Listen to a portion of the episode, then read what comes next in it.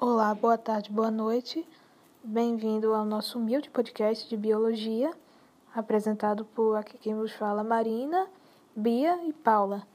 E neste episódio vamos falar sobre as polêmicas da biotecnologia, os males os, e os bons dela. O que, que ela pode trazer de bom para nós e o que, o que ela já trouxe de muito mal. As grandes contradições que ela carrega em si. Vamos discutir tudo agora.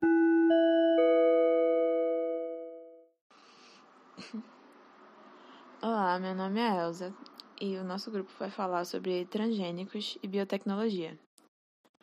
Os transgênicos, eles surgiram a partir dos avanços das pesquisas genéticas e da descoberta de genes e do DNA. Essas combinações e técnicas são popularmente conhecidas como engenharia genética e fazem parte da biotecnologia. É, com descobertas no campo da engenharia genética, na década de 70, a história da união entre biotecnologia e transgênicos começou, junto com a revolução na área da genética. A partir daí surgiram possibilidades de manipulação de organismos vivos, especialmente a interferência no DNA, como a adição e edição de material genético de um organismo.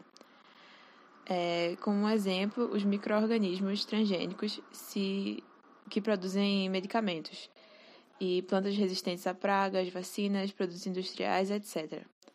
Um dos primeiros produtos resultantes da modificação genética foi a insulina humana, que foi descoberta nos, ano, no, nos anos 1980. Os exemplos de transgênicos na biotecnologia são a soja e o milho, que são usados na fabricação de óleos, proteínas e amidos. Eles também estão na base da alimentação animal, presente em rações. Na indústria textil, o algodão transgênico gera fibras de mais qualidade, com resistência maior do que a tradicional. Vocês ouviram agora, primeiramente, Elsa, que eu esqueci de comentar, mil desculpas, Elsa, e Paula que deu os exemplos de transgênicos e deu uma introdução sobre essa engenharia genética. E muito interessante comentar esse tópico, porque além da soja, milho, esses alimentos mais primitivos, esses organismos primitivos, temos também já já estamos na era do salmão transgênico, né, que já conseguimos criar seres mais desenvolvidos, os cordados. E é uma loucura isso, porque isso entra na questão bioética de você criar vida do nada e o que mais? Temos também o que eles fazem é o, a questão da manipulação genética em embriões humanos, capazes de. É. Como eu posso dizer? Capazes de, você meio que fazer o seu. a sua própria pessoa, as suas características, o que ela mais gosta, a cor dos olhos e realmente isso é um negócio assustador. É como se você criasse seu próprio avatar sem ser no videogame.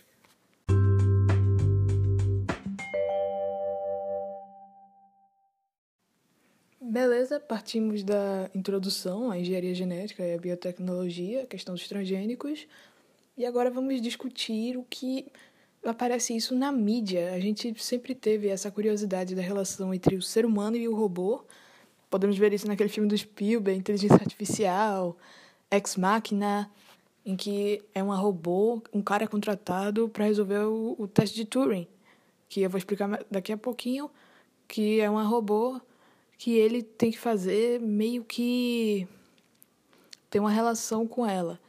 E ela é incrível, porque ela realmente parece um ser humano em tudo que mais? Temos no, na animação japonesa Ghost in the Shell, que é uma mulher que perde tudo do seu corpo, menos o cérebro. E esse cérebro é ele é preservado e realmente incubado em uma em um corpo robótico. É como realmente uma uma alma humana dentro de uma casca. E ela e ela no filme aparece esse conflito com ela. E isso é muito interessante de é, comentar até hoje. E sim, o teste de Turing foi é, elaborado por Alan Turing, que é o pai da ciência da computação, e meio que é como se estivesse numa sala, uma pessoa e um robô, e um juiz. Só que o juiz não conseguia ver o rosto dessas pessoas. E cada, cada um das duas pessoas, o robô e, e a pessoa, eles mandavam questões assim: eu sou o robô, eu sou a pessoa, ele é o robô, ele é a pessoa. E o juiz é, tenta decifrar quem é. Tenta decifrar. Só que a ideia desse teste não é saber se. Não é o juiz saber quem é o robô e quem é a pessoa, e sim se o robô consegue realmente responder como um ser humano. Ele consegue realmente criar uma consciência humana. E isso é muito louco de se pensar.